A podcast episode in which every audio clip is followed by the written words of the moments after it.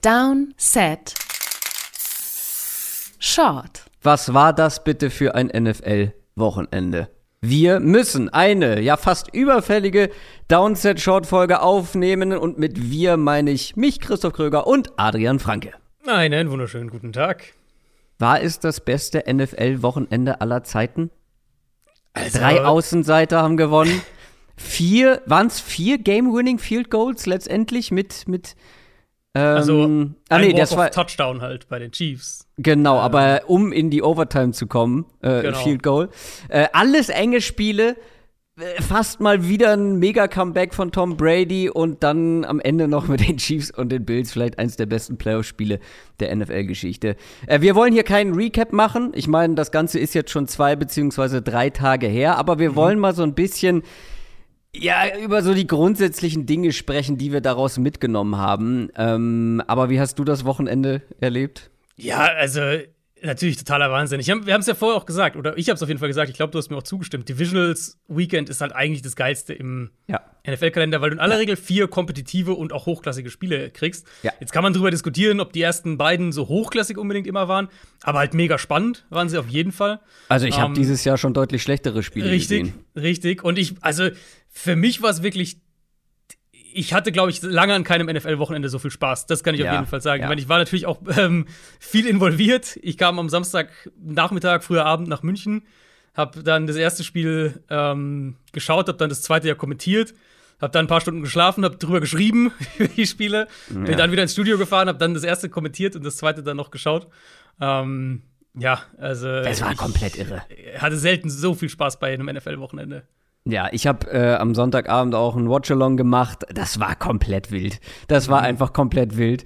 Ähm, äh, ja, das war einfach, das waren einfach so krasse Spiele und vor allem, was da in den letzten Minuten alles passiert ist. Also, wenn wir über Takeaways sprechen, lass uns anfangen mit einem ganz grundsätzlichen. Ich glaube, wir sind uns alle einig, es gibt nichts Besseres in der Sportwelt als NFL-Playoffs. Dieses Einspiel, ja. dieser es fokussiert sich alles auf dieses eine Spiel. Do, äh, do or die. Dieses, du musst gewinnen, um weiterzukommen.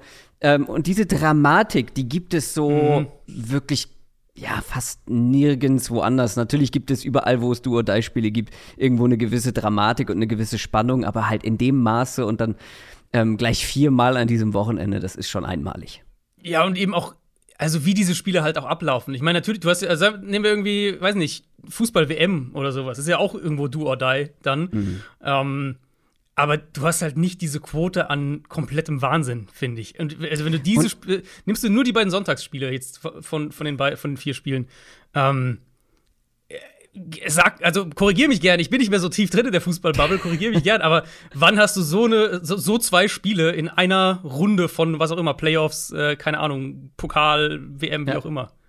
Es gibt diese Spiele. Dann, ähm, also ich finde, wenn du, wenn du jetzt beim Fußball auf die Nationalmannschaften schaust, das finde ich dann immer ist schwierig zu vergleichen, weil es sind zusammengewürfelte mehr ja, oder weniger ja. Spieler, Mannschaften, die einfach nie so eingespielt sind wie eine Vereinsmannschaft. Und das ist hier halt anders. Hier spielt eine Mannschaft eine ganze Saison und die sind wahrscheinlich in den Playoffs ähm, ja am besten eingespielt und äh, laufen am laufen am rundesten, ähm, zumindest einige davon. Natürlich gibt es auch im Fußball diese dramatischen Spiele in der Champions League in einem Rückspiel dann. Ich erinnere mich da an, an mhm. Spurs gegen Ajax, wo sich das in den letzten Minuten irgendwie komplett auf den Kopf stellt, so ein Spiel. Also es gibt es, aber halt, wie du schon sagst, nicht in dieser nicht in dieser Fülle, nicht, nicht Dichte, so häufig. Ja, genau, ja. Das ist wirklich und da, da muss ich immer wieder dran denken. Ich habe das ja dann auch getweetet am Sonntagabend irgendwann. Ähm, also, ich finde, es gibt im Sport und ich bin natürlich bin ich biased, jeder ist, ja jeder ist dann biased und ich verfolge natürlich NFL wesentlich mehr als alles andere, aber also für mich gibt es da nichts, was, was da rankommt. Gerade mein Wildcard-Wochenende war, war sportlich nicht so doll, haben wir auch kurz drüber mhm. gesprochen gehabt, das, ja, ähm, aber halt ab Divisional-Runde, boah, das ist schon schwer zu toppen. Dann lass uns doch mal mit den restlichen Takeaways ähm, anfangen, die wir so mitgebracht haben. Was ist denn so dein Haupt-Takeaway des Wochenendes? Ja, also die, die Quarterback-Thematik springt einen ja irgendwie geradezu an, oder? Also hm. ich kann mir nicht vorstellen, dass du als Besitzer oder GM oder vielleicht auch Head Coach aus diesem Chiefs-Bills-Spiel gehst und dir ernsthaft denkst, irgendwie, ja, ich glaube, mit Teddy Bridgewater mit Carson Wentz haben wir nächstes Jahr eine ganz gute Chance in der AFC. Also, ja. das ist jetzt, also ne, das ist jetzt nicht als Shot gegen diese Quarterbacks gemeint. Gerade das Wentz-Thema haben wir ja auch ausführlich besprochen. Ähm, ja. Aber er passt halt als Name hier gut rein. Zum einen, weil sie halt bewusst für ihn getradet haben. Das ist so der eine Punkt. Also, sie haben sich ja bewusst dafür entschieden, wir wollen mit diesem Quarterback das versuchen. Und dann fand ich es halt so wahnsinnig ähm, vielsagend, dass Jim Irsay, der Besitzer der Colts, nach dem Spiel ähm, getweetet hat, so, also könnt ihr nachschauen, findet ihr auf seinem Twitter-Account auch, ich gebe es jetzt sinngemäß wieder, dass eben die Division-Runde klar gezeigt hat, ja, dass du halt einen Quarterback und eine Offense brauchst, die 30 Punkte machen kann und auch eine Defense, die 30 Punkte, also die weniger als 30 Punkte zulässt. Und dass er den Quarterback halt so, doch, ja, so deutlich öffentlich irgendwie erwähnt, ist halt schon, das ist halt schon irgendwie krass. Mhm. Um, ähm, und das war so mein erster Takeaway aus dem Spiel, wo ich sag, äh, zum einen natürlich, was das für eine Show einfach war. Und dann eben im nächsten Gedankengang, wenn du als Team deine Quarterback-Situation analysierst, musst du doch eigentlich, nachdem du das gesehen hast, zumindest mal drüber nachdenken, okay, wie können wir nach dem Ceiling greifen auf der, äh, auf der Position. Und das heißt, mehrere Sachen, ich glaube, es ist ganz wichtig, da ein, zwei Sachen klarzustellen, ähm, weil ich habe natürlich auch viele Nachrichten dazu bekommen, als ich das dann auch am Montag so ein bisschen geschrieben habe in der Richtung. Natürlich garantiert dir ein Elite-Quarterback keinen Super Bowl. Und natürlich kann auch ein Team mit einem schlechteren Quarterback ein Team mit einem guten Quarterback rauswerfen. Wir kommen ja auch gleich zu den Niners und äh, wie das ja. da funktioniert. Ja. Ähm, ich würde auch klar nochmal sagen, dass du natürlich nicht deinen Quarterback Hals über Kopf austauschst, wenn du jetzt keinen dieser Elite-Quarterbacks hast. Das ist nicht der Punkt. Aber ich glaube, zum einen letztlich, du brauchst einfach einen Elite-Quarterback, um über mehrere Jahre ein Contender zu sein. Ähm, meine Chiefs spielen jetzt ihr viertes AFC Championship Game in Folge. und die Bills wären in ihrem zweiten in Folge, wenn sie nicht jetzt schon gegen Kansas City hätten spielen müssen. Ja. Ähm, und da bin ich halt einfach gespannt, wie sich das auch auf auf, Draft, äh, auf Draft-Strategien und solche Sachen auswirkt. Weil die Liga, da reden wir seit Jahren drüber, die Liga geht nicht immer, nicht nur immer mehr in diese Passing-Richtung, sondern auch in die Richtung, dass die besten Quarterbacks einfach diese Monster sind, die halt für 70 Yards gegen dich laufen können, jeden Wurf können mhm. aus jedem Winkel. Um, ähm, und mit dem du einfach ja. immer eine Chance hast, so ein Spiel noch zu gewinnen. Und ich glaube, als Franchise, ja. wenn du so einen nicht hast, bist du als Franchise immer dabei, Löcher zu stopfen und irgendwie zu hoffen, na, vielleicht kriegen wir irgendwie eine perfekte Saison zusammen konstruiert wenn du halt keinen von diesen Top-Tier-Quarterbacks ja. hast. Äh, das ist ja alles, ich stimme dir da ja überall zu. Das Problem ist ja einfach nur, dass es nicht 32 davon gibt. Absolut. Nee, absolut. Das, deswegen, also, aber ich glaube, das meine ich auch mit, mit Strategie für, für, ähm, für Draft und solche Geschichten. Weil ich, ich denke, der, oder mein Takeaway wäre eben, versuche so einen zu bekommen. Und die Bills und Chiefs sind ja die perfekten Beispiele. Die hatten ja Mid-Level bis sogar bessere. Alex Smith am Ende war ja besser als Mid-Level-Quarterback. Ähm, und, und hatten Teams, die Playoffs gespielt haben auch. Und was haben die gemacht? Die sind aggressiv hochgegangen, mhm. weil sie gesagt haben, wir glauben, diese Quarterbacks, 2017 ja. äh, Mahomes und 2018 Allen, die können das werden. Und das kann natürlich auch schiefgehen. Überhaupt keine Frage. Natürlich kann das auch schiefgehen. Aber da bin ich gespannt, ob wir in der Zukunft mehr Teams sehen, die sagen, wir haben einen guten Quarterback, wir haben einen soliden mhm. Kader. Aber wenn wir wirklich den nächsten Schritt machen ja. wollen, dann brauchen wir einen Elite-Quarterback. Und so gehen wir das im Draft dann auch an. Und wenn da einer ist, wo wir glauben, der hat vielleicht nicht, der, der hat vielleicht nicht dieses High-End, äh, diesen High-End-Floor, wie, äh, wie manche anderen Quarterbacks. Mac Jones zum Beispiel ist ja ein super Beispiel. Mac Jones haben wir gesagt, ja, hoher Floor, niedriges Ceiling.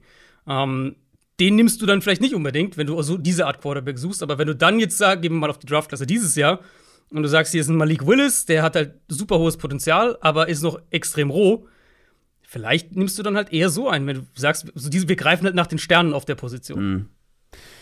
Ja, absolut. Ähm, ich finde, auf der anderen Seite ist auch neben den Elite-Quarterbacks relativ ersichtlich, dass halt auch die absoluten Top-Coaches irgendwie ja, ja, äh, ja, auf Dauer erfolgreich sein können, weil jetzt ist Kyle Shanahan schon wieder im, im Conference Championship Game und vielleicht wäre es ja. noch häufiger gewesen, wenn sich nicht sein Starting Quarterback ähm, oder generell ja. Verletzungssorgen bei den Niners ist ja jetzt die letzten Jahre häufiger ein Thema gewesen. Ähm, und Sean McVay ja genau das Gleiche. Also wir würden, glaube ja. ich, beide Matthew Stafford nicht ganz da oben mit reinpacken also zu den Josh Allens und Mahomes äh, genau, dieser Welt, nicht, aber nicht ganz, aber trotzdem sind die beiden ja auch super Beispiele eigentlich. Ich meine, was haben die Niners gemacht? Die haben Haus und Hof verkauft, um Trey Lance zu bekommen, weil sie sagen, Garoppolo ist gut, Mhm. Aber er ist kein Elite-Quarterback und wir hoffen, mit Trey Lance haben wir diesen Elite-Quarterback. Und ich meine, die Rams haben ja, klar, also stimme ich dir zu, Stafford gehört nicht in diese High-End Top 5-Kategorie. Äh, aber auch die Rams haben ja letztlich viel investiert, um sich zumindest das Upgrade zu holen, um einen, der, sagen wir mal, einen Top 10 Quarterback zu, zu bekommen. Und die Anomalie des Wochenendes sind die Packers. die ja. haben einen richtig guten Coach. ähm, und einen richtig guten Quarterback eigentlich und sind mhm. trotzdem rausgeflogen. Aber da reden wir vielleicht gleich noch mal kurz drüber. Mein größter Takeaway ist eigentlich der am meisten diskutierte und ich weiß, dass es ein nerviges Thema ist, aber wir müssen drüber sprechen und das ist diese, das ist diese elendige Overtime-Regel. Mhm. Ähm, das ist nicht das erste Mal, dass du aus so einem Spiel gehst und sagst, ah, irgendwie hat es einen bitteren Beigeschmack, dass jetzt ein Team wie die Bills, die ein, eine super Saison gespielt haben, ein herausragendes Spiel, also gerade Josh Allen am Sonntag gespielt hat, dass der jetzt ohne den Ball in der Overtime zu bekommen, jetzt einfach mit ansehen muss, wie er ausscheidet. Ähm, das Problem ist halt, wie machst du es anders? Wie machst du es mhm. besser? Und dann kommen natürlich auch viele, viele, die sagen, ja, aber guck dir da, guck doch mal auf die Statistik. Wie oft war so ein Cointoss dann letztendlich spielentscheidend? Ja, in der Regular Season waren es irgendwie ja, es ist fast ausgeglichen. 50, 52 Prozent ja. der Teams, die den Cointoss gewonnen haben, haben mhm. letztendlich auch das Spiel gewonnen. Aber auf der anderen Seite hast du dann die Playoffs und das ist ein ganz anderes ja. Thema. Da ist die Sample Size, seitdem es diese Regel gibt, relativ klein. Elf Spiele. Aber da haben 91 Prozent der Teams, die mhm. den Cointoss gewonnen haben, auch das Spiel letztendlich gewonnen. Es gab nur ein einziges Team, das dann noch verloren hat. Sieben ja von was ja Sinn ergibt auch irgendwo, wenn man drüber nachdenkt. In der Regular Season hast du ja häufig auch einfach nicht so gute Teams, die halt gegeneinander genau, spielen und unentschieden. Und in den Playoffs halt die besten Offenses auf dem Platz. Die Offenses sind in den Playoffs zu gut. Und ähm, das unterstreicht dann auch noch, dass sieben von den zehn Teams, die dann gewonnen haben, auch direkt den Touchdown gemacht haben und halt mhm. das andere Team gar nicht mehr in Ballbesitz kam. Ja. Und von mir aus, mach halt eine Regel extra für die Playoffs. Weil, also, mhm. die logische Konsequenz wäre ja zu sagen, wir machen wirklich Sudden Death. Ähm, natürlich, ein Team fängt an und mal sehen, ob es punktet ähm, Field Goal oder Touchdown, dann kommt das andere Team dran, muss entweder ausgleichen oder, oder drüber gehen und so machst du dann halt weiter. Das ist natürlich, ich verstehe das Argument, dass es dann endlose Spiele geben kann und für die Regular Season ist das mit diesem NFL-Kalender Gift, gar keine Frage. Aber es sind nun mal die Playoffs und irgendwann wird es schon eine Entscheidung geben. Also das wäre für mich die einzige mhm. ähm, ja, denkbare Variante, weil alles andere dann mit irgendwie Two-Point-Conversion-Shootout und so, das klingt vielleicht irgendwo ganz nett, aber weiß ich nicht, ob das die Antwort ist. Also zum einen stimme ich voll zu. Ich meine, die Regeln sind ja jetzt schon anders. Sie sind jetzt nicht drastisch anders, aber in den Playoffs sind ja leicht andere ja, Overtime-Regeln. Also es ist ja nicht ja, so, als wäre es ja. exakt das Gleiche. Insofern ähm, kann man das auf jeden Fall argumentieren. Playoffs sind was anderes, also gibt es auch andere Regeln. Ähm, ich, ich, ich bin da hin und her gerissen. Also es gibt, ich finde, es gibt viele Ideen, die ich nicht schlecht finde. Ähm, der spannendste kam ja letztes Jahr von den Ravens, dieser Vorschlag. Ich weiß nicht, ob du den äh, noch auf dem Zettel hast. Das war die Idee, dass das Team, das den Münzwurf gewinnt, auswählen darf, wo der Ball platziert wird. Und das andere Team darf dann entscheiden, wer den ersten Ballbesitz hat. Also, dass du nochmal so eine hm. richtige strategische Gott. Komponente mit reinbringst. Oh ähm, also, es wäre aber mega verkopft. spannend. Sehr verkopft. Ja, sehr verkopft. Es ist halt schwer, das so. Das ist halt schwer, das massentauglich zu verkaufen, sag ich jetzt mal. Aber von der Idee her finde ich das super spannend. Ähm, ich muss sagen, ich finde diese Idee, dass du abwechselnd irgendwie von, also Two-Point-Conversions oder sowas in der Richtung, so ein bisschen analog zum, zum Elfmeterschießen im Fußball, ähm, dass du das, dass du sowas überlegst, finde ich gar nicht so blöd. Jede mhm. Variante, find, also die, oder zumindest jede Variante, die ich äh, bisher gesehen habe, wo halt irgendwie beide Teams noch mal einen Ballbesitz bekommen, rücken halt das, das zweite Team extrem in den Vorteil immer, weil das halt dann weiß, okay, wir brauchen einen Touchdown ja, oder ja. es reicht ein Field Goal oder aber, so, ne, das ist halt. Aber guck mal, wenn du, das, wenn du das aber so machst mit dieser Sudden Death Possession Regel, ähm, du den Coin Toss gewinnst, könntest du ja auch entscheiden, dass die anderen erstmal den Ball bekommen. Klar, ähm, das, an, das ähm, erste Team hat dann einen Nachteil, aber du hast halt den Cointoss gewonnen und wirst dafür halt dann irgendwo schon noch belohnt, mhm. aber halt nicht in diesem Ausmaße wie jetzt. Weil jetzt ist es ja wirklich so, wenn du auf diese Statistik schaust und wenn du dir anschaust, ja, ja. was da zwischen den Chiefs und den Bills passiert ist, wenn du den Cointoss gewinnst, hast du zu 91 Prozent ja. das Spiel gewonnen. Und das ist einfach ein zu krasses Übergewicht. Ist es absolut. Also du, du es muss halt einen Weg geben, wie die Overtime in den Playoffs nicht derart antiklimaktisch ist, wie das, was wir im Moment haben. Weil jetzt hast du halt ja, hier ja. Josh Allen und, und Mahomes schmeißen sich die Dinger um die Ohren und machen, was war es, irgendwie 24 Punkte oder was in den letzten zwei Minuten oder was am Ende war. Ähm. Und dann auf einmal ist halt, okay, Josh Allen hockt auf der Bank und kriegt den Ball nicht mehr. Das musst du halt abschaffen. Und ich, ich denke auch, vielleicht ist das das Spiel, was die NFL da auch zum Umdenken irgendwie bewegt.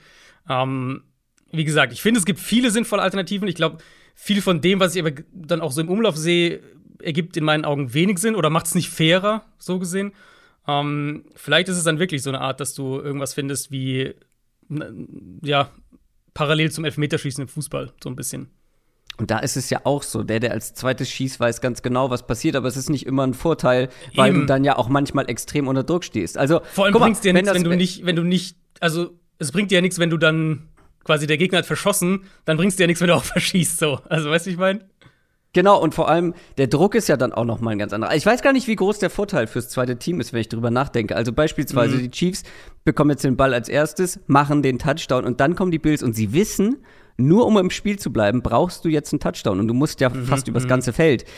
Also, ich weiß gar nicht, wie groß der Vorteil wäre, wenn du weißt, was du, was du machen musst, um das Spiel zu gewinnen oder zumindest äh, damit das Spiel weiterläuft. Also, Nochmal, um das zu unterstreichen, die Bills haben jetzt nicht wegen dieser Overtime-Regel verloren, finde ich, weil es gab ein, zwei Situationen vorher, wie du auch die Overtime hättest verhindern können, gerade vielleicht, vielleicht Klar, nicht in 13 ja. Sekunden Touchdown zu, äh, einen Field Goal zulassen.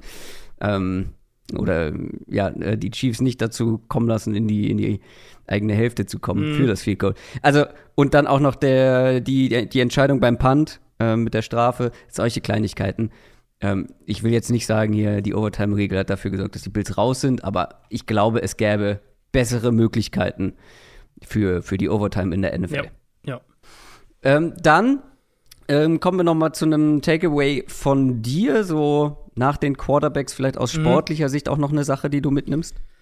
Ja, es ist ein Takeaway, der bei mir echt auch gereift ist, muss ich eigentlich sagen, über die ganze Saison. Und das ist die Defensive Line ähm, weil ich fand es in der Regular Season dieses Jahr auch sehr auffällig, was für einen hohen Floor die einfach eine dominante Defensive Line im Moment gibt. Und da muss ich auch wirklich sagen, habe ich selbst ähm, viel oder habe ich deutlich umgeschwenkt eigentlich, so vor ein, zwei ich Jahren. Ich wollte gerade sagen, ja, einen Turnaround ja, hingelegt, ja. Total. Ich erinnere mich. Ähm, war ich noch viel mehr so Fan davon, Defense über die Secondary aufbauen, holst dir zwei gute Cover Corner, Safeties, die je nachdem, was du spielen willst, welche Art äh, Defense, die dann super da reinpassen und hast gewinnst quasi die Freiheit, aggressiv blitzen zu können dadurch. Aber ich denke, so wie sich das Spiel entwickelt, also dass Quarterbacks eben den Ball schnell loswerden, dass wir mehr und mehr Teams haben, die einfach wahnsinnig gut darin sind, schnelle Passing-Designs aufs Feld zu bringen, die dann halt nach dem, nach dem Catch auch Yards kreieren. Ähm, das auch dann auch ein Punkt, dass mehr und mehr Teams nicht nur ein oder zwei, sondern wirklich drei, manchmal vier äh, gute Receiver haben, wie Buffalo, wie ähm, die Rams teilweise, ähm, wie Cincinnati natürlich auch. Cincinnati, das ist vielleicht das Paradebeispiel aktuell. Diese Taktik wird dann halt immer schwieriger, weil also die, dann drei oder vier Targets covern zu können, eins gegen eins oder, oder in einem Double Team, Double Team oder sowas, ist halt schon wahnsinnig schwer. Und dann, wenn das halt passiert, dann bist du auf einmal wieder super äh, limitiert defensiv. Da bist du wahnsinnig eingeschränkt, wenn du dann halt nicht so blitzen kannst, wie das dein, deine eigentliche Identität vorsieht. Ähm, wir haben es ja bei den Ravens ja. dann gesehen dieses Jahr. Kriegst du einfach Probleme. Und wenn wir dann halt auf der anderen Seite sehen, was die Rams mit ihrer D-Line für eine Qualität haben, ich meine, also die haben ja die Bugs dermaßen verprügelt da ja. an der Line of Scrimmage. Und das war nicht nur der Backup Right Tackle, über den wir ja vorher dann auch viel gesprochen haben, so hier Tristan Rose fällt aus. Ähm, wie können er war Sie da es auch. Er war es auch, ja. ja. Aber es waren ja, es war die ganze Line. Also selbst die guten Spieler in der Line ja. wurden regelmäßig geschlagen. Ähm, ja. San Francisco auch ein Paradebeispiel dafür. Auch das waren sowohl gegen Dallas als auch gegen die Packers ein, ähm, ein, ein, wichtiger Faktor. Die Titans hat am Ende nicht gereicht, aber es lag halt an Tannehill, muss man ja klar sagen, ähm, der einfach ein richtig mieses Spiel hatte, während die D-Line das auch komplett dominiert hat es gibt dir einfach viel Spielraum für Fehler. Also zum einen kannst du, wenn wir jetzt auf die Regular Season noch mal kurz schauen, du kannst halt schwache Offenses komplett dominieren mit mhm. einer do dominanten Defensive Line. Und in Richtung Playoffs, und ich fand, da war das Bucks-Rams-Spiel vor allem ähm, ganz extrem und Bengals natürlich ein Stück weit auch. In den Playoffs kannst du gegnerische Offenses sehr eindimensional machen damit. Und damit gewinnst du wahnsinnig viel. Und das, muss ich sagen, habe ich für mich deutlich umgedacht im Laufe dieser Saison. Und ja. die jetzt gerade diese zweite Playoff-Runde hat es für mich auch nochmal deutlich unterstrichen.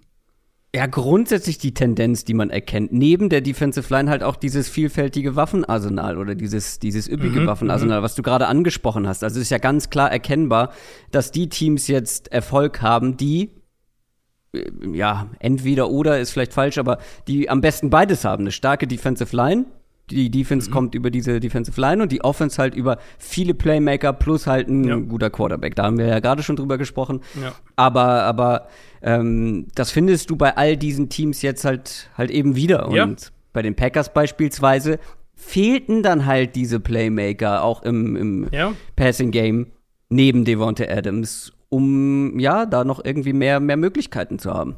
Und es war halt, wenn wir bei dem Spiel eh mal kurz sind, es war halt auch von Rogers einfach ein schlechtes Spiel.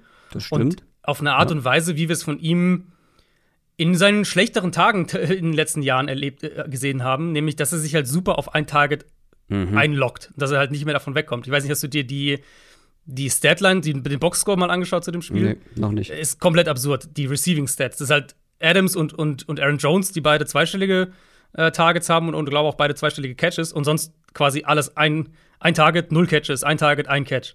Das also ist wie in der letzten McCarthy-Saison, da war es genau. ja genauso. Ganz ja. genau. Und was halt LaFleur eigentlich aus Rogers wieder rausgeholt hat, was, was, was Rogers auch wieder so gut gemacht hat, ähm, war das Spielen in der Struktur der Offense. Und hm. gegen die Niners haben wir wieder Rogers gesehen, wie er halt genau das nicht macht, wie er ähm, offene Receiver übersieht, wie er, wie gesagt, sich auf ein, auf ein Ziel fest, festlegt, sich darauf einschießt und dann halt kaum Augen hat für die anderen Optionen. Ähm, und ja, ich denke, ein Stück weit muss man halt schon bei Green Bay dann doch wieder drüber reden. Neben der Tatsache, dass es ein schlechtes Spiel von, von Rogers war, natürlich Special Teams, kommen wir, können wir auch noch gleich drauf kommen. Müssen ähm, wir mehr über Special Teams reden, Adrian? ja, ich hab's, mir, ich hab's mir notiert hier. Ähm, ja, ja. Aber dass du halt weniger Optionen einfach hattest, weniger Receiver, die konstant sich freilaufen und dann den Rogers auch äh, vertraut, dass sie sich freilaufen. Ja, grundsätzlich finde ich, könnte diese Divisional Round für einige Zukunftsentscheidungen auch ein paar Auswirkungen gehabt haben. Also bleiben wir mhm. mal bei Aaron Rodgers. War das jetzt vielleicht das Spiel, nachdem er sagt, ja, vielleicht will ich doch was anderes hm. ausprobieren. Vielleicht möchte ich doch nicht bei den Packers bleiben. Ja. Weil es war ja auch gefühlt so das erste Mal, dass ja, dass die, diese Off-Season-Entscheidungen sie so richtig eingeholt haben. Diese Draft-Entscheidungen, die wir immer kritisiert haben, diese Free Agency-Entscheidungen, mhm. dass man jetzt in diesem Spiel wirklich das erste Mal gemerkt hat, ah, wenn man da ein, zwei Dinge anders gemacht hätte, hätte man hier vielleicht eine größere Chance. Das ist natürlich, das ist natürlich komplett hypothetisch, aber ich finde, das war, das ist so mein Gefühl, was ich mitgenommen habe nach diesem Spiel. So dieses Mal so, ja, wo ist denn jetzt der zweite Receiver, über den wir seit mhm. drei Jahren sprechen? Wo, wo ist denn irgendwie, ähm, ja, die bessere Protection für Aaron ja. Rodgers? Sowas.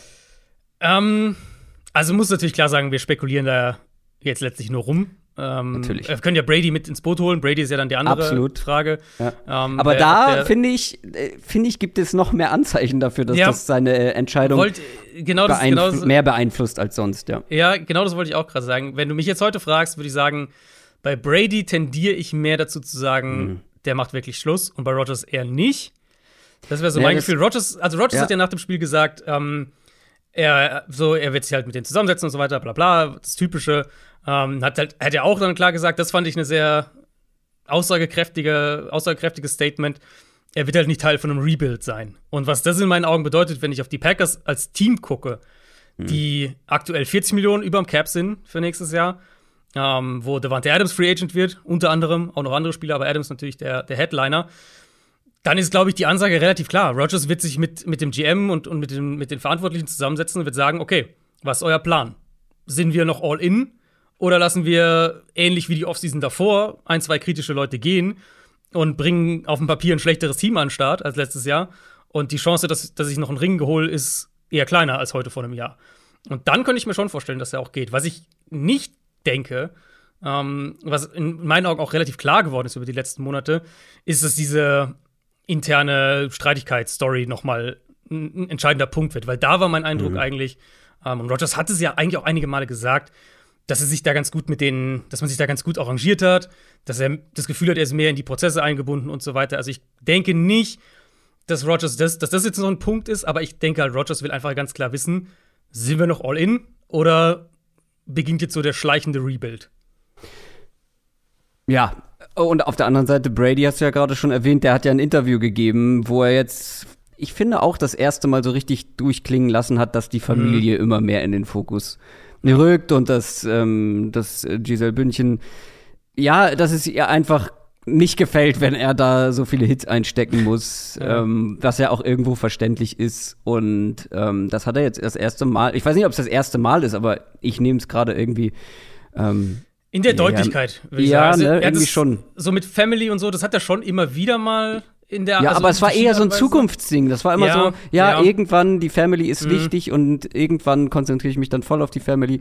Aber genau. so in der Aktualität nicht. Also, was ich halt, das zum einen und was ich dann halt auch, äh, auch bemerkenswert fand, war, dass er halt gesagt hat, ähm, das Team, sozusagen, das Team verdient, verdient nur mal Bestes und wenn er, wenn er das Gefühl hat, er ist nicht mehr all in mhm. oder er kann nicht mehr auf diesem hohen Level mhm. spielen, ähm, dann, dann macht er halt Schluss so. Und wenn man jetzt drüber nachdenkt, also Brady hat ja genug Gelegenheiten, um mit einem Ring abzutreten. Hätte ja letztes Jahr aufhören können nach der Saison. Hätte niemand ja. was gesagt. Er sagt, hier ein Jahr nach Tampa, zack, Titel gewonnen und Schluss und fertig. Ja. Ähm, hätte nach, nach mehreren der Patriots-Titel hätte er auch theoretisch abtreten können, war ja auch schon 40.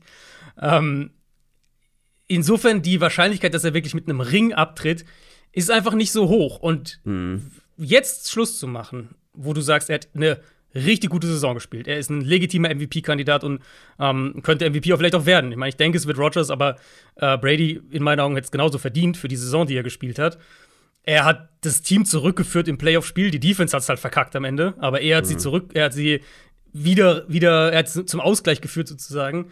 Ähm, und halt jetzt zu sagen, ich gehe nicht auf eine Art und Weise, dass ich es hinauszöger, bis ich nicht mehr spielen kann, sondern ich gehe jetzt, während ich immer noch einer der Top Quarterbacks der Liga bin, auch mit 44. Ist jetzt auch nicht das, also das ist okay, glaube ich. Also das ist in Ordnung, wenn du, ich glaube, damit könnte er auch mit sich dann im Reinen sein.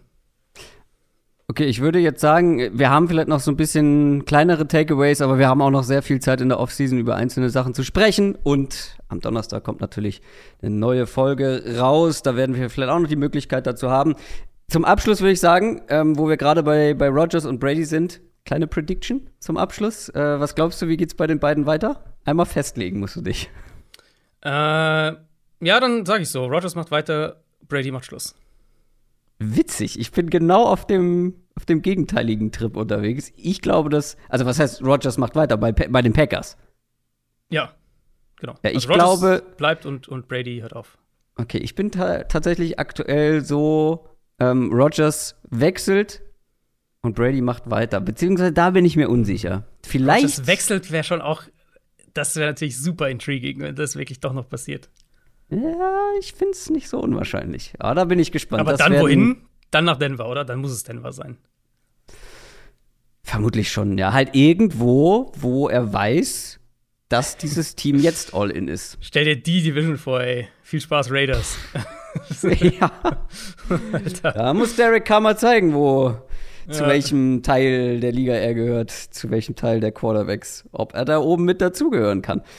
Ähm, Hast du noch was auf dem Herzen? Sonst würde ich sagen, für die äh, Wir haben natürlich noch, natürlich noch einige Takes, aber wir haben ja auch noch äh, eine Folge, in der wir über, äh, die, über einige der Teams noch sprechen werden, dann wieder. Um genau zu sein, über vier, die vier Richtig. verbleibenden. Unsere Preview auf das Conference Championship Game, beziehungsweise die beiden Conference Championship Games natürlich, hört ihr dann am Donnerstag. Das soll es gewesen sein für diese Short-Folge. Feedback wie immer gerne überall da, wo es geht. Und ich wünsche euch noch eine schöne Woche. Wir hören uns Donnerstag. Macht's gut. Tschüss. Ciao, ciao.